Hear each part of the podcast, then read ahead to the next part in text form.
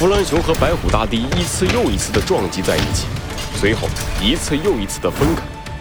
与之前的毫无还手之力不同，在吸收完森林都市的能量之后，弗兰熊已经有了正面对抗白虎大帝的能力。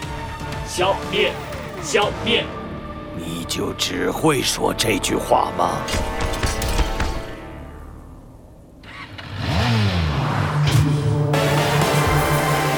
罪恶藏在谜题之下，真相就在推理之后。猴子警长探案记，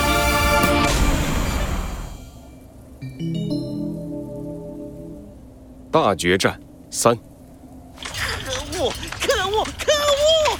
鸭嘴兽，这家伙干了什么？食蚁兽的眼睛愤怒的几乎要喷出火来，他来到关着猴子警长他们的牢房前，向鸭嘴兽质问道：“他不应该有这么强大的力量啊！哎。”你们怎么回事？这气氛有点不对劲呐！牢房里，猴子警长、小鸡墩墩、兔子警长和鸭嘴兽的脸上都带着沉重表情。食蚁兽，放我们出去！猴子警长走上前，严肃地看着食蚁兽。食蚁兽以为自己产生了错觉，疑惑地看着猴子警长：“你，你说什么？你再说一次！”我说。放我们出去！你在开什么玩笑？好不容易把你们抓进来，我怎么可能放你们出去？哎，你们是不是被关糊涂了？如果你不想破坏者联盟全军覆没的话，最好现在就把我们放出去。猴子警长强硬地打断了食蚁兽，食蚁兽皱起了眉头。这你你你这话是什么意思？你。难道没有看到弗兰熊的异变吗？哎，我我当然看到了，就是因为这个我才过来的。那么，由我来告诉你吧。如果任由弗兰熊和白虎大帝继续战斗下去，整个森林都市，不，这个世界，都会变成一片死地，哪怕你们黑白动物也无法幸免。猴子警长的话说完，一时间。牢房内外同时陷入了沉默之中。食蚁兽沉思许久，咬咬牙，低声说道：“嗯，继续说。刚才弗兰熊的那一击，抽取了森林都市的能源，引发了大规模的停电。鸭嘴兽，根据刚才我们看到的画面测算，光是那一下，至少抽取了森林都市。”百分之三十的电力，啊，呃，嗨，这和我们有什么关系？就算把你们森林都市抽干了，又怎么样？唉，看来你还没有意识到问题的严重性。嗯，好吧，我来问你一个问题：白虎大帝的实力如何？嗯，大帝的实力。食蚁兽皱了皱眉头，但还是选择了回答猴子警长的问题。他抬起头，骄傲地说道：“哼，告诉你们也无妨。大帝是我见过的最强的动物。我给大帝做过一次虚拟测试，在测试的环境里，有四辆坦克、三架战斗机和一整个步兵连来围攻他。哼。”可是，他依旧能够在付出一定的代价之后胜出。这种身体能力已经突破了所有动物的极限。在我更进一步研究之后，我发现，大地的身上有一种前所未见的基因片段，就是这段特殊的基因，给予了他。无比强大、无比恐怖的力量，这一定是天生的。在世界上，只有大地拥有这样基因片段。他就是天选之子，他注定要征服整个世界。像是为了印证食蚁兽所说的话那样，屏幕里突然爆发出了一阵巨响，所有人都抬头望去。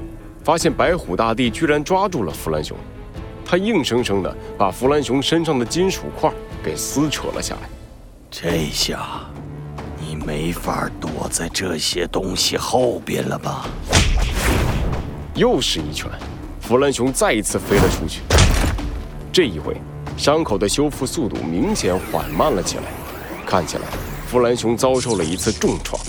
检测到过于强大的敌人，需要继续提升能量。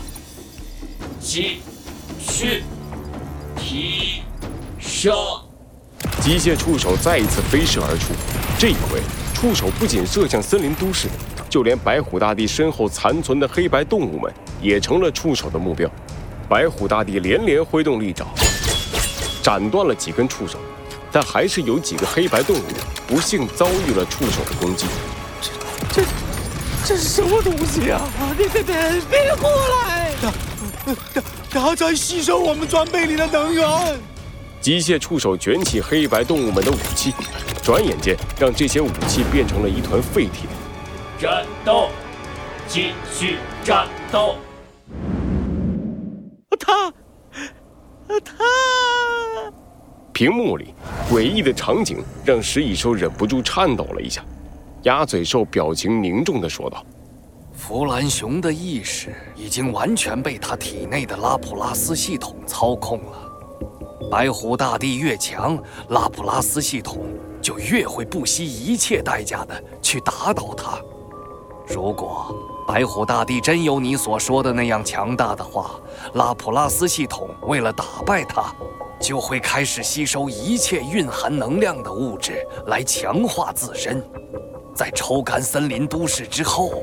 它就会开始吸收其他地方的能源，直到把世界上的能源全部吸收干净。他们继续战斗下去的结局，就是这个世界上只剩下他们两个。当然，最后胜利的依旧会是弗兰熊，因为机器是不会累的。所以，食蚁兽。如果你不想和我们一起完蛋的话，现在就把我们放出去。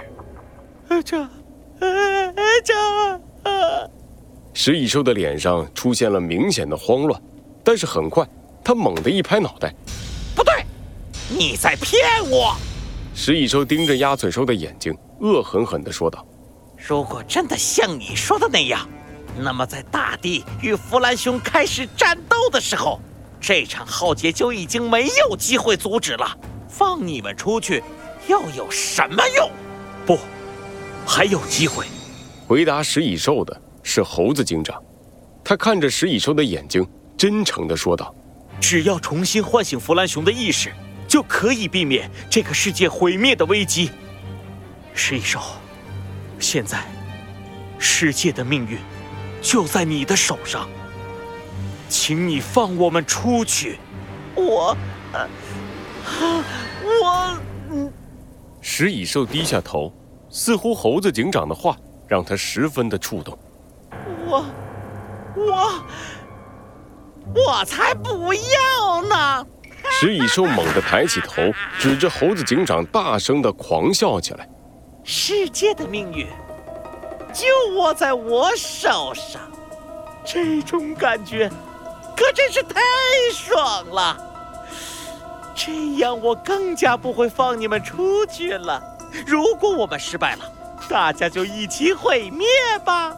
这不过是一场稳赚不赔的买卖。毁灭吧，毁灭吧，毁灭吧！在食蚁兽的狂笑声中，猴子警长和鸭嘴兽对视了一眼，互相点了点头。哼，果然他不会放我们出去。哎没办法了，师姐，小鸡墩墩，行动！是猴子警长。好的，小猴。猴子警长一声令下，站在鸭嘴兽身边的小鸡墩墩从嘴里吐出了一个小石块，按在了鸭嘴兽脚后跟的尖刺上。随后，他把小石块猛地抛起，早已准备好的兔子警长伸出食指，小石块稳稳当当地射进了食蚁兽的嘴巴里。哎，哎，你们！你们干了什么？鸭嘴兽的脚后跟长着一根有剧毒的尖刺。刚才师姐把一颗有毒的小石块打进了你的嘴里。食蚁兽，如果你想要解药的话，现在开门。